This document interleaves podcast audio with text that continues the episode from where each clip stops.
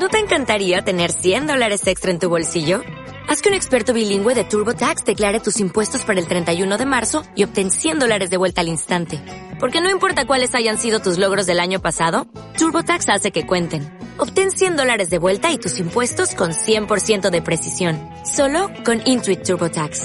Debes declarar para el 31 de marzo. Crédito solo aplicable al costo de la presentación federal con TurboTax Full Service. Oferta sujeta a cambios o cancelación en cualquier momento. La Claqueta Radio. La otra dimensión del cine.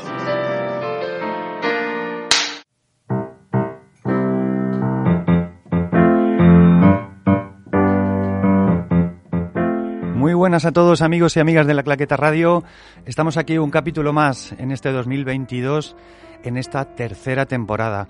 Queremos recordar que, este programa se está haciendo gracias a la Asociación de Cine Rodante Manchego y que se hace también gracias a nuestros colaboradores, a Paco Carrión, Liana Navarrete y Juan Antonio Moreno.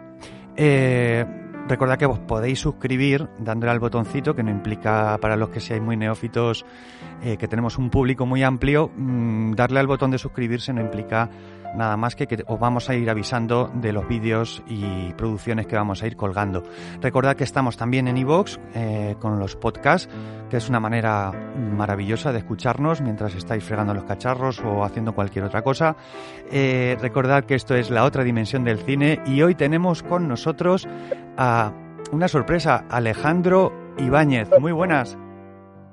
¿Qué tal? Muy buenas, ¿cómo estás? Hola Alejandro, encantado de, de que vuelvas a estar en, en, los micrófonos de la Claqueta Radio. Ya estuviste en el capítulo 12 cuando estuvimos en el Festival de Calzada y bueno, nos encantó eh, estar con vosotros, conocer a, a todo el equipo de Urubú. Eh, ¿Qué tal? ¿Dónde estás ahora? Porque te pillo en un, en un rodaje. Sí, ahora estamos en Madrid rodando la segunda temporada de Historias para no dormir. Qué bueno, Historias para no dormir, que lógicamente, pues eh, hablar de, ese, de esa producción es hablar de Narciso Ibáñez eh, Serrador, tu padre. Eh, todo un privilegio, ¿no? Poder seguir esta, esta saga, ¿no? Ampliar ese camino que inició Narciso. Sí, bueno, es historia de la televisión, esta serie, y pues eh, eh, rodeándonos del mejor equipo y la mejor gente posible, pues hemos podido sacar adelante la primera temporada, que fue muy bien en Amazon, y con el público y la aceptación que ha tenido la serie, pues nos han dado el regalo de poder continuar más temporadas. Qué bueno. Tú eres coproductor y además, eh, bueno, es una serie que tiene como muchos directores diferentes, ¿no? Sí, son en cada temporada son cuatro episodios eh, que son como cuatro películas con un director diferente en cada película con su equipo diferente. Es como hacer cuatro pelis en poco tiempo. Y esto se acaba de anunciar ahora mismo, mañana mismo se anuncia que sale la, esta segunda temporada, ¿no? Sí, se ha anunciado ya de que ya hemos empezado el rodaje y, y para tener la, la fecha no sé cuándo será el estreno, pero supongo que para, para este año finales se, se volverá, se emitirá la serie en Amazon. qué, qué, alegría, porque bueno, el, las historias de terror eh, siempre mmm, te iba a preguntar, pero antes de pasar a eso, quería preguntarte por otra historia de terror que, que cuentas tú, que es la de la de Urubú. Eh, ¿Qué tal Urubú? ¿Cómo ha ido? Arrea. Algo ha sonado por ahí. No, es que me están llamando, soy yo, no te preocupes. Ah, vale. eh, ¿Qué tal ha ido Urubú eh, en su tránsito por los festivales? Cuéntanos. Pues Urubú ha ido, para nuestra sorpresa grata, mucho mejor de lo que pensábamos. Creo que hemos participado en unos 20 festivales y hemos ganado en torno a unos 11, 12 premios. Qué bien, qué bien, enhorabuena. Urubú, que os ponemos un poco en, a los oyentes, es esta historia que, que hace eh, Alejandro Ibáñez sobre bueno unos una familia que se va al Amazonas y ahí hay un bueno mm, van sucediendo una serie de, extrañas circunstancias que, que, le ponen a, toda la familia en, una situación angustiosa, ¿no? En, medio de la selva. Sí, bueno, es una familia que va en busca, el, el, padre, ¿no? El padre de familia va en busca de un pájaro muy raro y al meterse en la selva, pues eh, la niña, su hija, desaparece y ya ellos tenían un conflicto personal bastante grande que, eso es lo que acentúa un poco la, el, problema que se van encontrando durante su viaje. Hmm. Es que te iba a preguntar qué, qué es lo que tendrá el terror o qué crees que tiene este género que, pues, que a pesar de, hacernos pasar un, mal rato, un momento angustioso, a la gente le, ah. Pues, le gusta vivir este tipo de situaciones, ¿no? De, le atrae. ¿Qué crees que busca el espectador en, el, en este género? Eh, lo que lo que lo que tiene el terror es que es entretenido. Hmm. Yo creo que lo que busca es, es, entretenerse y lo que te hace el miedo es volverte a sentir un niño, ¿no? Cuando nos vamos haciendo adultos cada vez vamos teniendo menos miedo a las cosas, ¿no? Hmm. Yo creo que el tener miedo es convertirse otra vez en, un niño y volver a, pelear y a luchar contra tus peores pesadillas. Oye, ¿y qué matices, ya puestos a afinar, qué matices hay en, en, esa visión que podríamos decir que tiene tu padre del terror y, y, qué parte a lo mejor compartes tú, pero qué, qué matices hay, hay de, de diferencia? entre matices entre yo y mi padre. Sí, en cuanto a esa visión del terror. Bueno, no creo que haya mucha diferencia porque yo me he educado en su manera de, ver el, terror, ¿no? Yo creo que el terror que a mí me gusta y el terror que me enseñó mi padre siempre ha sido un terror más psicológico. Siempre evitaremos enseñar los monstruos enseñar eh, el, no, el bicho o el malo porque yo creo que es muchísimo más fuerte la imaginación de la gente que lo que nosotros nos podamos inventar. Y eso, aunque ahora con todas las tecnologías nos podemos inventar cualquier cosa, pero yo creo que siempre la, imaginación es muchísimo más poderosa en el público que lo que nosotros podamos mostrar. Totalmente, totalmente de acuerdo, Alejandro. Eh, vamos a una sección que se llama Eras una vez y volvemos en unos instantes.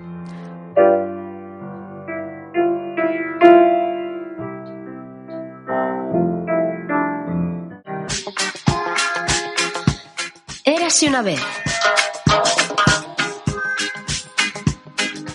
Soy Paco Carrión y esto es Érase una vez Chicho Ibáñez Serrador. A finales de los 60, el rodaje de Historias de la Censura se vio tajantemente detenido por la censura. El ingenio de Chicho transformó Historias de la Censura en la sutil, irónica, lacerante, humorística y genial Historias de la frivolidad. Otro claro ejemplo de cómo la presión de la censura franquista se convierte en mano ciega a la que hay que agradecer su sesgo, pues estimuló acertadamente la mente de un genio. Érase una vez Chicho Ibáñez Serrador. Y continuamos en La Claqueta Radio.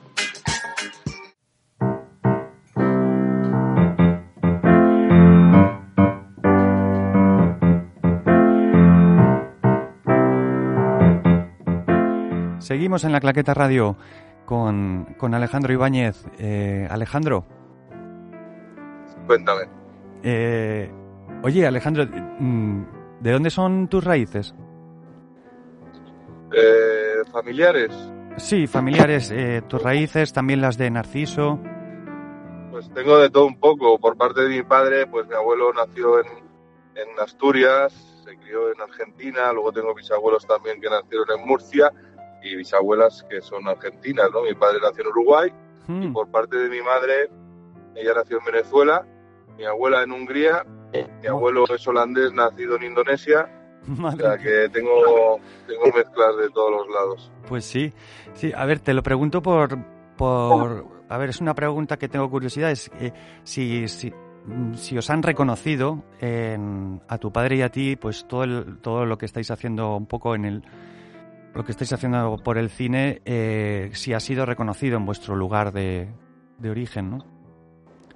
Bueno, eh, sí, a ver, lógicamente por parte de mi, mi abuelo eh, es argentina, ¿no? sigue siendo un personaje muy querido en, Buenos Aires y muy recordado. Y, lógicamente mi padre en España yo creo que sigue estando en el, en el, en el recuerdo de todos y, ahí va ahí va a quedarse por muchísimo tiempo, ¿no? Es la historia de, del cine y sobre todo la televisión y el entretenimiento de nuestro país. Porque tu abuelo era director también. Mi abuelo fue director de teatro en alguna cosilla, pero no. Eh, realmente lo que él era era, era actor. Mm. Era actor. No sabía. Qué interesante. Pues eh, te iba a preguntar que, eh, ya que estamos hablando de, del cine, la televisión, ¿qué opinas tú de esta transformación que está teniendo el cine, no? Cómo en una plataforma podemos ver desde películas, con cine propiamente, pero también podemos llegar a tener una serie que a lo mejor anteriormente se puso en televisión y ya uno se confunde, ya uno no sabe cuándo es cine, cuándo es televisión. ¿Tú cómo, cómo ves todo este, todo este tema? Bueno, yo lo veo para nuestro país, para España y para producción, productoras pequeñas como las mías o pequeñas y medianas, pues nos ha venido muy bien, ¿no? Porque nos están dejando crear nuevo contenido y, ya no está solamente enfocado en los canales de siempre o en las productoras de siempre, ¿no? Están con la necesidad de hacer un contenido eh, aún mayor y ya tenemos hueco para, para los que somos más pequeños y sobre todo que luego tenemos una ventana a nivel mundial porque estas plataformas ya no son solamente nacionales, ¿no? Todo lo que se está emitiendo y funciona lo ven hasta los chinos. Hmm. Entonces yo creo que, a ver, es un cambio grande, yo creo que es, no es cambio, es la evolución del cine y de la televisión y, yo creo que yo, yo estoy contento con lo que hay. No vamos, no creo que nunca perdamos la esencia de ver una película en el cine, eso siempre va a existir, hmm. pero el tener un contenido de, diario, de verlo cuando quieras, donde quieras y como quieras, es, lo que hay. Yo creo que es, a mí, yo realmente estoy bastante contento con este, con esta evolución que hemos tenido en el sector audiovisual. Hmm. Mm, en el caso de Historias para no dormir, que va a salir, que ya ha salido la primera temporada en Amazon, claro, son técnicas de cine, o sea, realmente casi son películas, pero en el pero es una serie. ¿Cómo se puede, cómo se define hoy en día, por ejemplo, Historias para no dormir? Bueno, Historias para no dormir, un ejemplo parecido puede ser de Black Mirror, ¿no?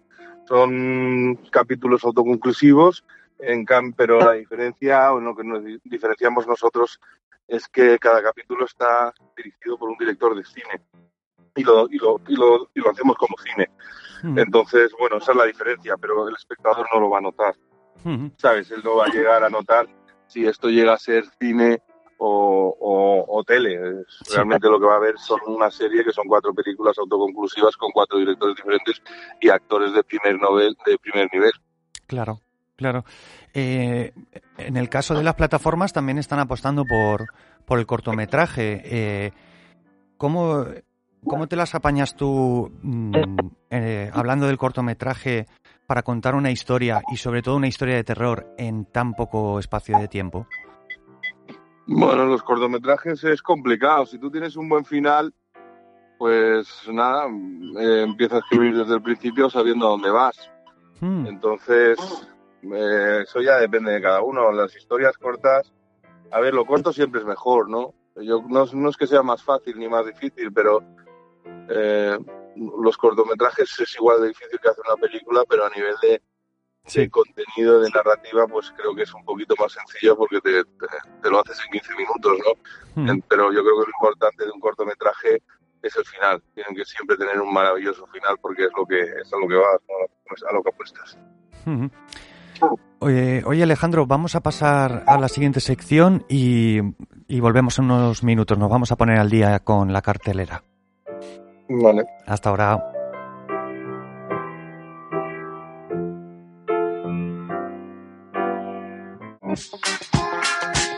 A continuación, la cartelera.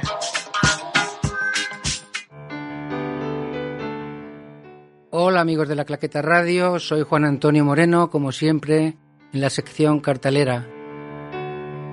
Hola Will, Rafa, amigos de la Claqueta Radio. Hoy seguimos con la serie de los mejores cortometrajes de la década.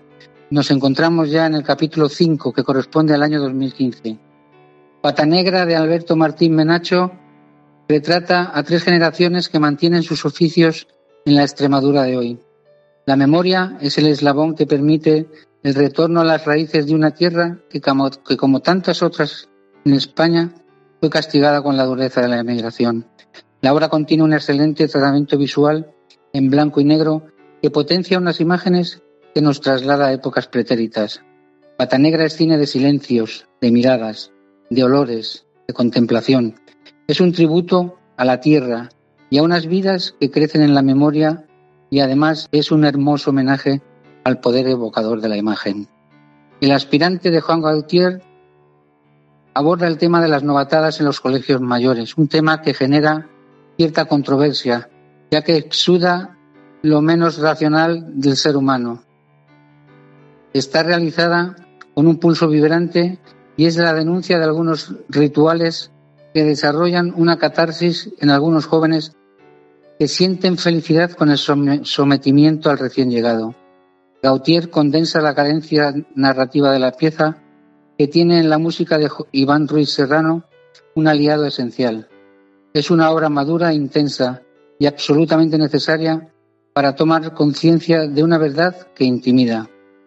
Y la última recomendación de este año es el retrato de Antonio de Cayetana Cuyás, que bucea en la historia de su tío Antonio, cediendo la palabra a familiares y al pintor Alejandro Reino, que aunque no le conocía personalmente, le retrata con una carga de profundidad verdaderamente brillante. El cuadro capta de inmediato nuestra atención. Es un objeto familiar, una obra de arte que va mucho más allá del personaje retratado. Así, Cayetana Cuyás fija con una mirada penetrante que deja una obra íntima, personal y perturbadora. Y eso es todo amigos, como siempre digo, nos vemos en el cine y en la vida. Hasta pronto. Y continuamos en La Claqueta Radio.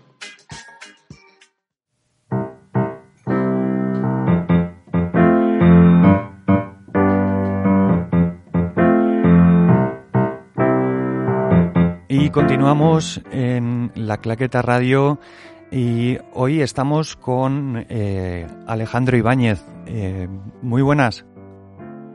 ¿Qué tal? ¿Cómo estás? Aquí seguimos. Eh, estamos disfrutando mucho poniéndonos al día del el tema de historias para no dormir de Narciso Ibáñez Serrador, que ha quedado en la, en la memoria de todos los españoles y que has, lo has continuado como productor de, también de esta, de esta producción que, que está en Amazon que acabáis de anunciar la segunda temporada ha empezado a rodarse, pero quería preguntarte, tú ya habías hecho un, cortometraje, ¿no? De historias para no dormir con Dani Rovira. Sí, bueno, sí. eso fue un proyecto que hice con Save the Children. Más que un cortometraje, era como una publicidad encubierta hmm. sobre mm, los niños que mueren en las guerras. Hmm. Fue un proyecto que me encargó Save the Children y yo encantado de hacerlo y, y ellos fueron los que me propusieron hacer una historia para no dormir, ya que la, lo que viven esos niños realmente no se puede contar en ninguna película. Hmm. ¿Y qué tal, qué tal rodando con Dani, Dani Rovira y Lidia Bosch? Bien, con Lidia pues es parte de la familia por, sabéis, la trayectoria que ha tenido en un 2-3, o sea que con ella pues está con, con una hermana mayor y con hmm. Dani pues es un, es un profesional, eh, no tengo ni quejas, lo único que tengo es halagos sobre ellos. Qué bien. Pues em, te iba a preguntar, em, en el caso de en el caso de tu padre y de en el cine en general, pues eh, el recorrido de una película o de, de, una serie de televisión o de un programa depende bastante de la gente con la que te rodeas también, ¿no? ¿Cómo crees que, enfocó tu padre o que, enfocas tú este eh, equipo con el que te rodeas para llevar los proyectos a cabo? A ver, lógicamente un rodaje, sobre todo si ruedas fuera de casa y te pasas 24 horas, 7 días a la semana con el equipo, primero siempre hay que rodearse de los mejores profesionales, pero ante todo tienen que ser buenos seres humanos, porque compartimos muchas cosas juntos y nos tenemos que entender. Entonces yo creo que tienes que rodarte siempre con gente con la que confías y que confíen en ti que te sepan escuchar y tú puedas escucharles a ellos. Yo creo que ahí está la clave de todo, que haya un buen rollo y que seamos todos una familia durante el tiempo de rodaje, porque para haber muchas tensiones es un trabajo bastante duro y siempre, siempre vas a encontrar alguna que otra disputa en, Hmm. en el rodaje, entonces lo mejor es, es llevarse bien con todos y entendernos entre nosotros.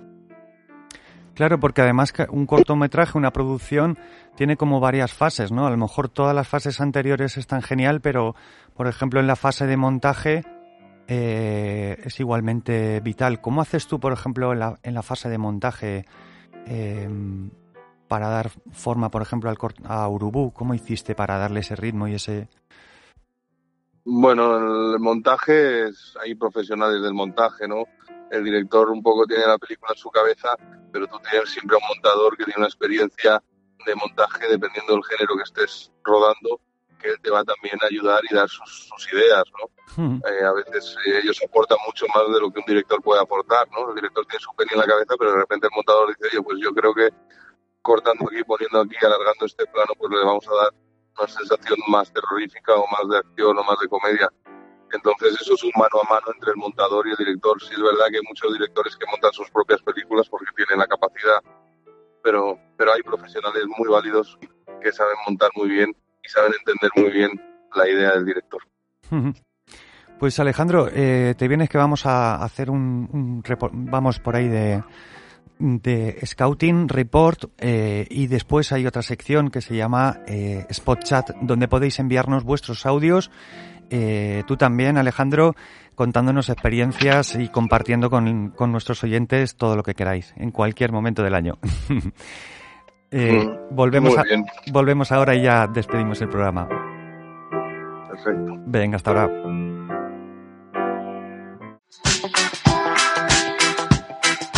Nos vamos de Scouting Report. Esta semana en Scouting Report conoceremos La Barraca de Cine, un interesante proyecto que pretende recorrer toda la geografía española para compartir cine y cultura. Escuchemos a Irache Quintana y a Patricia de Luna, cofundadoras de este proyecto cultural y social. Adelante.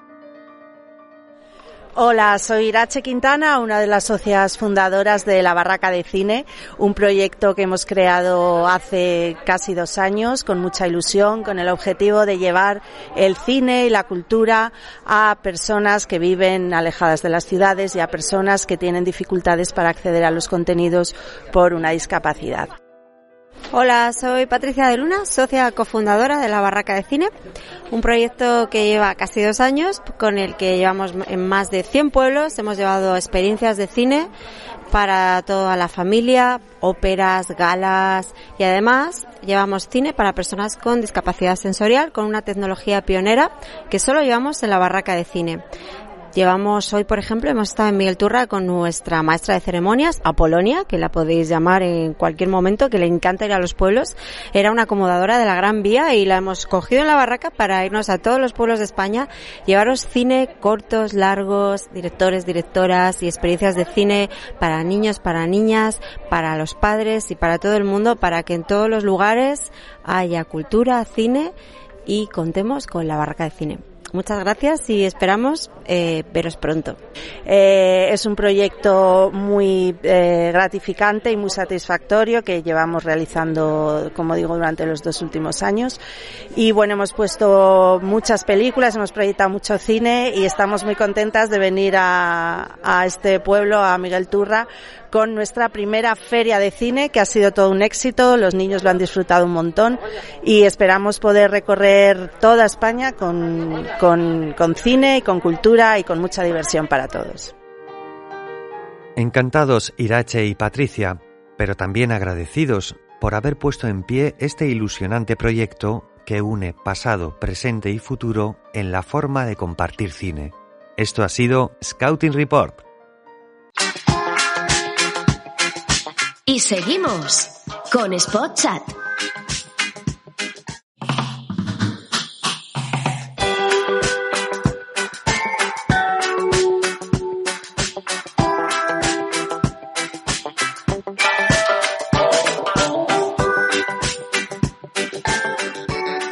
Hola amigos y amigas, bienvenidos a todos a la sección Spot Chat con todos ustedes En el capítulo de hoy, Paco Carrión. Hola, ¿qué tal? ¿Cómo estáis? Muchas gracias, bienvenido. Un placer estar aquí. Gracias por venir. Con todos ustedes también, como siempre, Wilfred Rodríguez.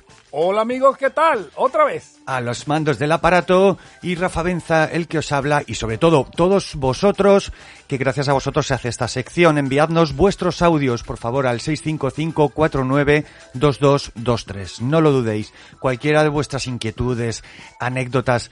eh, por cierto, Paco Carrión hace la sección Érase una vez. Sí, así es. ¿Vale? Y se ha venido. Muy buena, Muy buena, por cierto, la de hoy, eh, estupenda. Ese homenaje que hacemos desde aquí a Chicho Ibáñez Serrador Uno de los grandes, sí. y a su hijo que está haciendo lo posible por continuar esa saga de terror. Amigos, eh, si queréis, yo quería decir una cosa. Mm, tú estás con lo del... eh, tienes... Hace poco dimos cobertura en Sí. Scouting Report de eh, el Cineforum Carmesí. Sí. Eh, bien, eh, entonces era en el estudio Carmesí, ahora el estudio se llama La Puerta Roja. Y claro, en efecto, estuvisteis en la gran inauguración con la proyección de Don Lope, la resur- resurrección de la carne. Y de mm, Simón del Desierto de Buñuel, ¿no? Eh, y, y bueno, como visteis en el espacio, pues la puerta roja eh, se abre pues para una exposición permanente y variable, ¿no? De, de mis cuadros, también los de María Leda, eh, la artista con la que estoy compartiendo esta aventura, eh, que también hacemos talleres, ¿no? Hacéis Eh, actividades y demás, ¿no? Pues, sí, porque...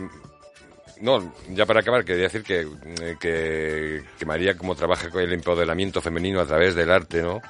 Eh, y yo que, bueno, pues eh, trabajo el arte de, de- de otros puntos de vista eh, y de- de- del cómic y tal, ha, ha salido un taller muy guapo. Bueno, pero Claro. por favor, sigamos con, con además, esto, no es entretener. además es literal lo de la puerta. Es una puerta roja, Es una, literalmente. es una puerta roja de ahí. Sí, sí. Vamos, vamos con Sí. el primero de los audios de nuestros oyentes en este Spot Chat. Vamos allá. Hola, buenos días. ¿Qué tal, chicos de la Claqueta Radio? ¿Cómo vais? Ah, os quería contar, eh, en una de mis últimas películas en las que yo he trabajado, me tocó interpretar a un personaje que recibía una paliza. Cuando yo leí el guion, bueno, a mí eso me encantó. Dije, wow, nada, me toca una parte de acción, esto va a ser alucinante.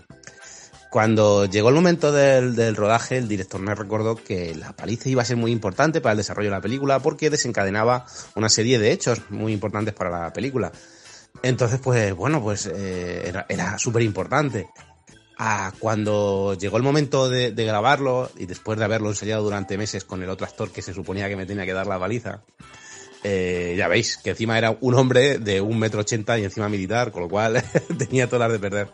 Después de mucho ensayarlo, después de estar eh, durante meses hablando de cómo hacerlo, para que eh, queríamos que quedara muy realista y acordamos que bueno que a la hora de, golpearme, eh, bueno golpeara de verdad, no con mucha fuerza, pero sí llegara a golpear. Y eso hicimos, llegó el momento de, grabar la secuencia y yo empecé a recibir en la primera, en la segunda, en la tercera. Cuando ya llevábamos repetiendo hasta 7, 8 y 9 veces, yo ya estaba hasta las narices, cansadísimo, con el cuerpo hecho polvo y pidiéndole al actor que por favor parara, que yo ya no podía más. ¿Cuál fue mi sorpresa cuando en el metraje final, cuando vimos la película y se estrenó, la pelea no se vio por ningún lado y solo se le veía, se me escuchaba a mí gritar como si fuera un idiota. en fin. Bueno, chicos, Rafa, chicos de la Claridad Radio, un saludo. Un saludo, José Carlos. Muchas gracias. Eh, bueno, claro, eh, evidentemente en la sala de montaje eh, tiene que estar todo para que funcione. Si un plano no funciona, por mucho esfuerzo humano que haya costado, por mucho que te guste, por mucho dinero que haya costado, se quita. Y si no funciona, eh, y a veces, pues, esas cosas se sacrifican, es una pena, ¿no? Que después de tanto esfuerzo Claro. eh, físico y mental, ¿no? Ujú.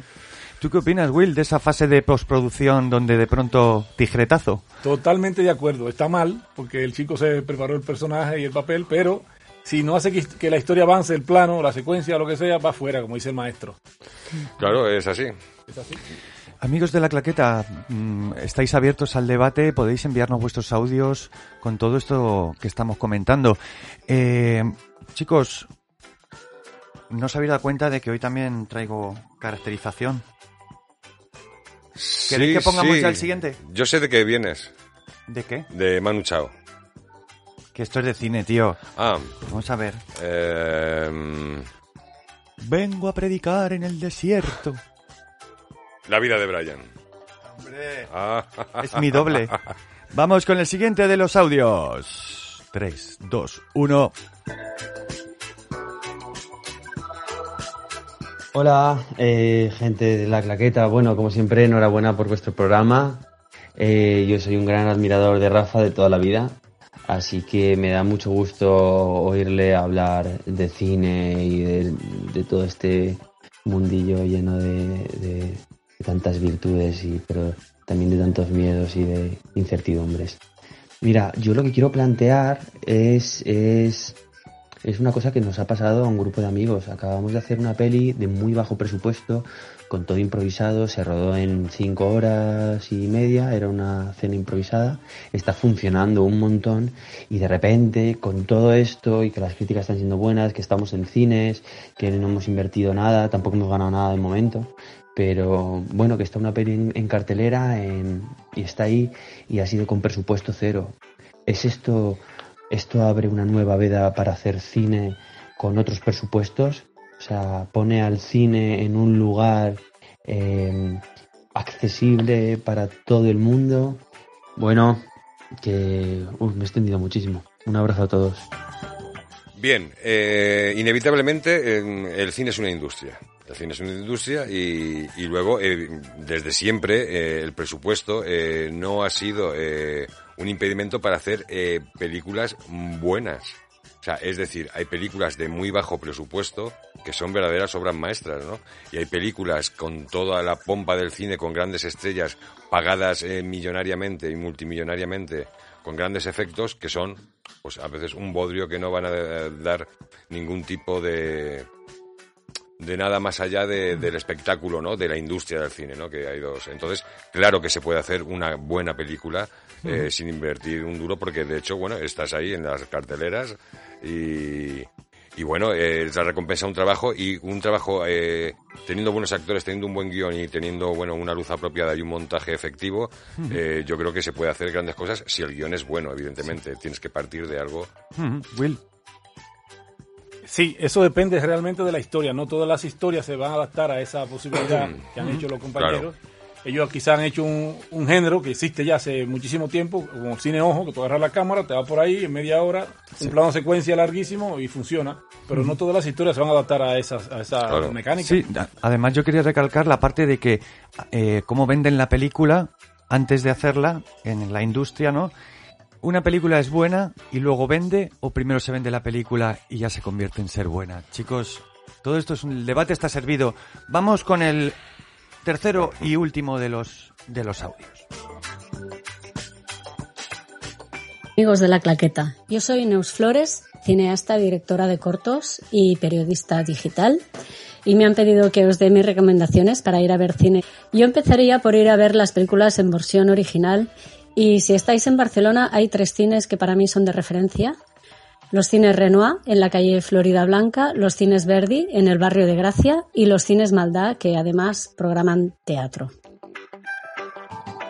Y bueno, si queréis veniros, yo estaré encantada de recibiros y de haceros un tour por todos los cines y por todas las películas que realmente son interesantes aquí en Cataluña. Un abrazo a todos y felices fiestas. Un saludo Neus, gracias por la información. Gracias por todas estas... ¿Conoces, eh, ¿conoces sí. esos, esos cines? Esos cines sí, claro, estuve 15 años en Barcelona y sí, sí que los conozco. Y claro, están muy bien. Muchos recuerdos, ¿no? Y momentos. Pero, sí, sí, sí. Creo que la, la información nos ha llegado un poquito tarde. algunos de las carteleras ya han ido cambiando, pero gracias por, Sí, bueno, menos depende, recordarnos. depende de que cada sitio a veces eh, hay, hay películas que no están más de una semana o están tres días y no funcionan. O fin. pueden estar un año entero si triunfa, también puede Claro, pasar. claro, claro, claro. Ujú. Pero sí, eh, gracias. Yo he visto alguna de las que ha dicho y merecen la pena. Ujú, Esos momentos en el cine. Pues Paco, ya casi se nos acaba. Recuérdanos esa actividad para ya Bien, cerrar. eh, la Puerta Roja, eh, repito, es un sitio que comparto esta aventura no con María Leda, que a través de Pictomagia eh, trabaja con mujeres y con arte empoderador, digamos. Eh, bueno, yo ya me conocéis, eh, acabo de editar eh, el segundo tomo ¿no? de mis de mis cómics, los archivos ortodésicos, estrené la peli Don la resurrección de la carne y en la puerta roja pues pues se abre para mi exposición permanente y cambiante, para talleres, para clases, para conferencias, ese taller, de cine. Ese taller de la mujer, de la pareja, ¿no? El taller creativo en pareja, la verdad es que fue muy bien, ¿no? Eh, eh, no tiene por qué ser pareja sentimental. Podrías venir con, tu hermano, eh, dos amigos, hermanos, madre, nieta. Vas en pareja, vas en de, dos en dos. Eh, eh, exacto, ¿no? puedes ir con, un amigo, ¿no? Y, bueno, pues se trata de una experiencia mm, musical, de, conexión y de, y de creación de arte que la pareja crea en conjunto una obra que se lleva a casa está hecho un artistazo. Eh, la puerta roja. Le he cogido sus papeles y en un instante, no sé si se verá en la cámara, me ha hecho un dibujo mientras, mientras esperábamos para empezar. Bien, yo creo que... Claro, es difícil que se vea, pero... No, no, pero de todos modos te podría ajustar mejor. Muchas gracias, Paco. Esto ha sido Spot Chat. Ha sido un placer. Los audios 655492223. Hasta la próxima. Hasta la próxima.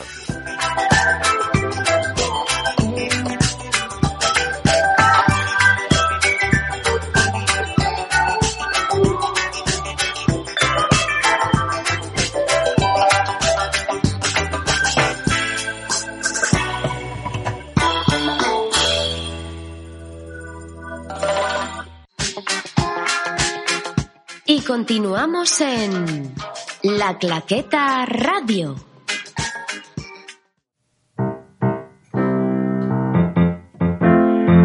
Y amigos de La Claqueta Radio, este capítulo, el octavo capítulo, ya va llegando a su fin y estamos con Alejandro Ibáñez. Eh, Alejandro, mm, te perdí en Scouting Report y no te he vuelto a ver. ¿Qué tal? Muy bien, todo bien. Oye, ya de vuelta que, un placer que estés en, la Claqueta Radio con nosotros y que enhorabuena por, por el tema de historias, historias para no dormir en Amazon, esta segunda eh, temporada que ya empieza su rodaje. Y, y oye, mm, háblanos un poco, porque antes has comentado algo de tu productora. Mm, antes de hablar de la productora, quería preguntarte, ¿en qué momento llegas eh, un poco que nos hablarás de tu recorrido hasta llegar a, crear esta productora y, un poco en qué, en qué momento te das cuenta o te, o te preguntas, te das cuenta de lo que está haciendo realmente tu padre, que tú lo veías muy entretenido, muy ocupado, y de repente te das cuenta de lo que realmente ha estado haciendo, que ha estado haciendo cine, y que además te das cuenta de que tú también quieres hacerlo, y acabas además montando una productora. Bueno, ahí te corrijo, no he montado ninguna productora. Ah, Perdón. Es la primera productora independiente de España. Perteneció a mi padre y, mm. yo la he heredado después de su fallecimiento. Sí que es verdad, yo llevo 15 años trabajando en la productora y realmente yo no me quería dedicar ni al cine ni a la televisión. Yo he estudiado publicidad en Estados Unidos y tras mi vuelta de Estados Unidos, pues porque mi padre estaba enfermo, pues eh, me tuve que poner a cargo de, de la productora y mantener el legado que, había dejado durante todos los años anteriores. Entonces yo ya había aprendido con él lo que era un poco el, las audiovisuales y lógicamente tuve que seguir aprendiendo como lo sigo haciendo ahora con, con estas producciones. Y ahí está todo, ¿no? Es un poco ha sido herencia y un poco seguir el camino de mi padre, que me lo encontré en, un momento de mi vida y bueno, y he ido aprendiendo, he ido, he ido subiendo y, y sigo aprendiendo y poco a poco pues ir mejorando todo lo que hacemos. Claro que sí, claro que sí. Pues eh, ya para terminar, eh, eso te iba a preguntar, has, hecho publicidad, has tocado muchos palos, ¿no? Documental, eh, ¿te gusta la fotografía? Mm. Sí, bueno, cuando estudié publicidad, pues eso, haces, estudias fotos, estudias publi, hago diseño gráfico, en su momento hacía los carteles del teatro español. Mm. Y sí, luego me puse con los documentales, o sea que está un poquito por, por todos los medios audiovisuales que hay. Pues larga vida, mm, sobre todo también al terror y, al cine. Eh, muchísimas gracias, Alejandro, por estar por aquí con nosotros. Muchísimas gracias a ti. Te mandamos un abrazo y que vaya bien ese rodaje que, el, que te hemos pillado. Te has metido en el coche y, y ahora sigues, sigues el rodaje, ¿no? Sí, sí, ya estoy en el set de vuelta. Pues un abrazo y, y que, Venga, vaya, un abrazo que vaya todo muy bien. Muchas gracias. Saludos. Gracias. Hasta luego. Pues este ha sido el capítulo de hoy, amigos y amigas de la Claqueta Radio. Eh, gracias a nuestros colaboradores Paco Carrión, eh, Juan Antonio Moreno, Liana Navarrete, Patricia Gozalo, Wilfred Rodríguez, director del programa, y Rafa Benza, el que os habla. Amigos, eh, nos vemos muy pronto. Acordad suscribiros y dejarnos comentarios. Mm, recordad, pasaros a ver historias para no dormir. No sé si dormiréis o no. ¡Viva el cine! ¡Salud!